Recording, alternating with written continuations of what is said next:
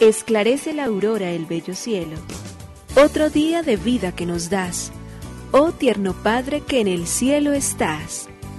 A esta hora, unamos nuestros corazones en alabanza al Señor, Creador de todo cuanto existe. Compartamos el Evangelio. Reflexionemos en su palabra. Esto es, Esclarece la Aurora, con el Padre Antonio Ramírez. Bienvenidos.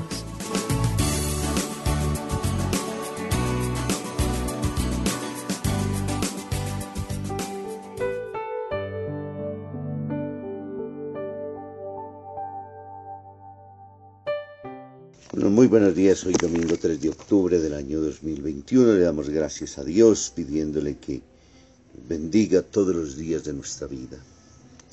Señor, este domingo cargado de tu amistad, de tu amor y de tu misericordia, lo queremos iniciar bendiciéndote, agradeciéndote y colocándonos delante de ti para pedirte las fuerzas necesarias para que en la escucha de la palabra de este domingo y en la participación del único pan partido que, sea, que te haces alimento en el altar para regalarnos tu cuerpo y tu sangre, podamos vivir la experiencia trascendente con la cual tú nos llamas y nos convocas todos los días de nuestra vida. Por ello, hoy te pedimos que bendigas todos los días de nuestra existencia. Esos que desde el amanecer hasta el anochecer quieren vivir y caminar según tus sendas, esos que desde el amanecer hasta el anochecer quieren caminar, Señor, por tus senderos justos, honorables, observando tus leyes, mirando tus mandatos, sintiendo y encontrando en ellos libertad para nuestra vida, porque sabemos que quien teme al Señor y camina por sus vías, pues vivirá y estará siempre en sus manos, será feliz y será bendecido con todos los bienes.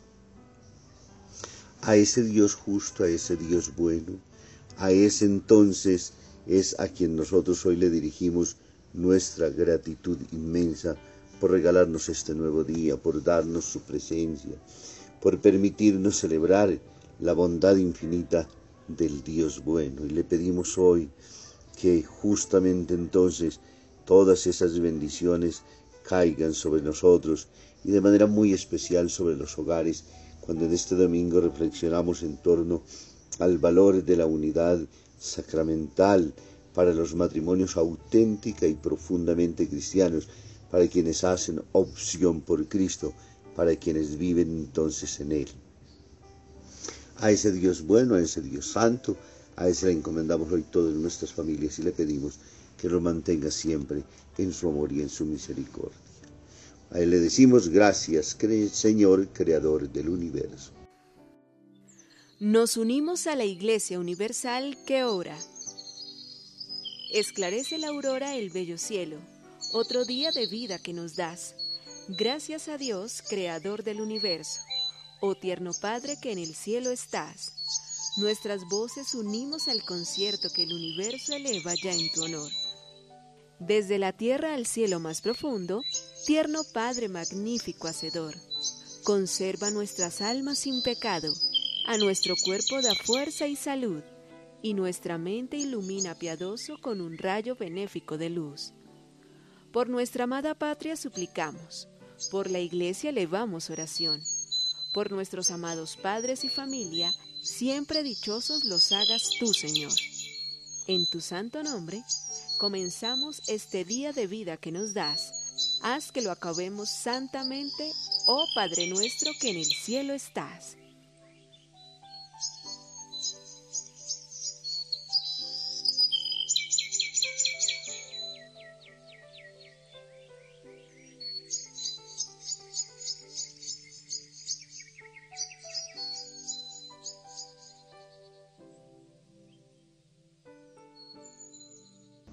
Continuamos con nuestra reflexión.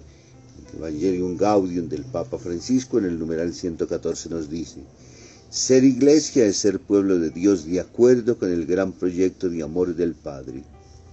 Esto implica ser el fermento de Dios en medio de la humanidad.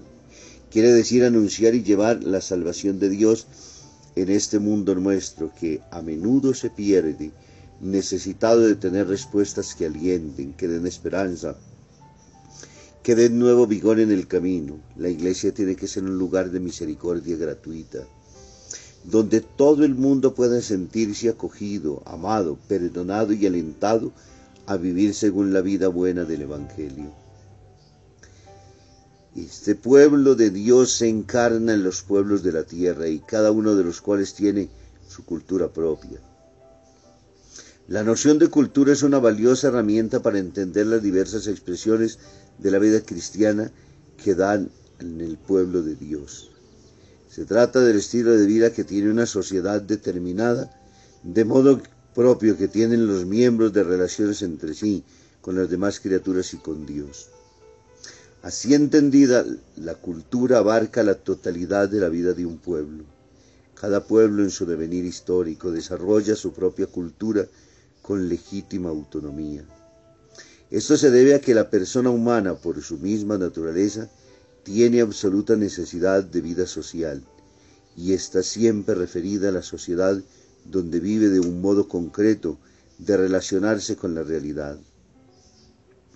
El ser humano está siempre culturalmente situado. Naturaleza y cultura se hallan unidas estrechísimamente. Y la gracia supone la cultura y el don de Dios se encarna en la cultura de quien lo recibe. Y ahí entonces donde el Papa nos está invitando a que abiertos a poder entender estos dos valores en términos de lo que significa la gracia del encuentro y el respeto por la cultura, para que el Evangelio se inculture en esos contextos, debe ser reconocida y valorada siempre. Del Santo Evangelio según San Marcos capítulo 10, versículos 2 al 12. En aquel tiempo se acercaron unos fariseos y le preguntaron a Jesús para ponerlo a prueba, ¿le es lícito a un hombre divorciarse de su mujer? Él les respondió, ¿qué os ha mandado Moisés? Contestaron, Moisés permitió divorciarse dándole a la mujer un acta de repudio. Jesús les dijo, Por vuestra terquedad dejó escrito Moisés este precepto.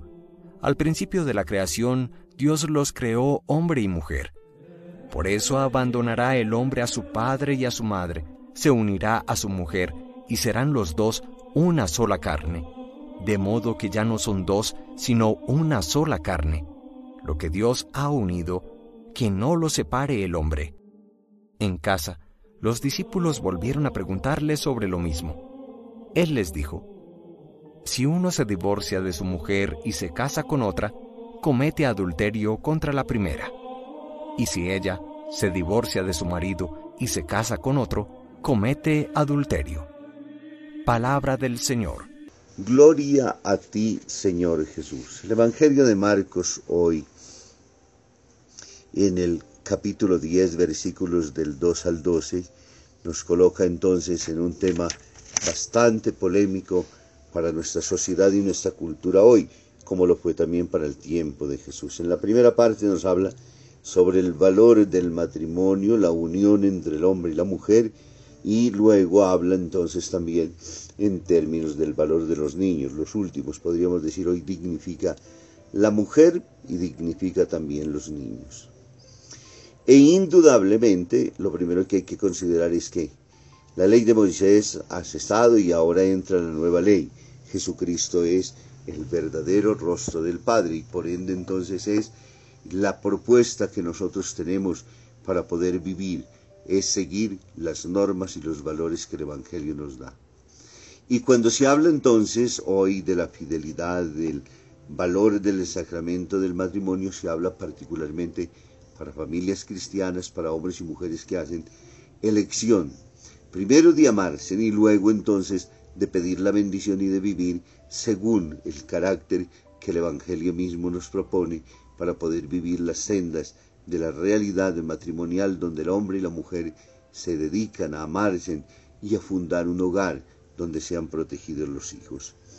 Quiero compartir en este día una reflexión en torno al matrimonio del gran teólogo romano Guardini, que nos ayude un poco a entender desde esta opción. Quisiera hacer siempre referencia Esta validez es para quienes buscamos en el Evangelio la fuerza y la gracia y para que los matrimonios que optan por la vida cristiana sea el esfuerzo también de tratar de vivir en fidelidad y en gracia.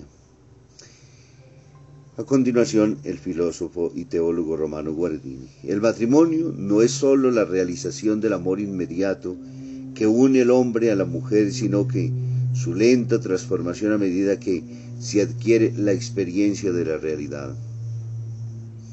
El primer amor no ve todavía esa realidad. La fogosidad del corazón y de los sentidos la enmascara, la envuelve en un sueño de fantasía y de infinito.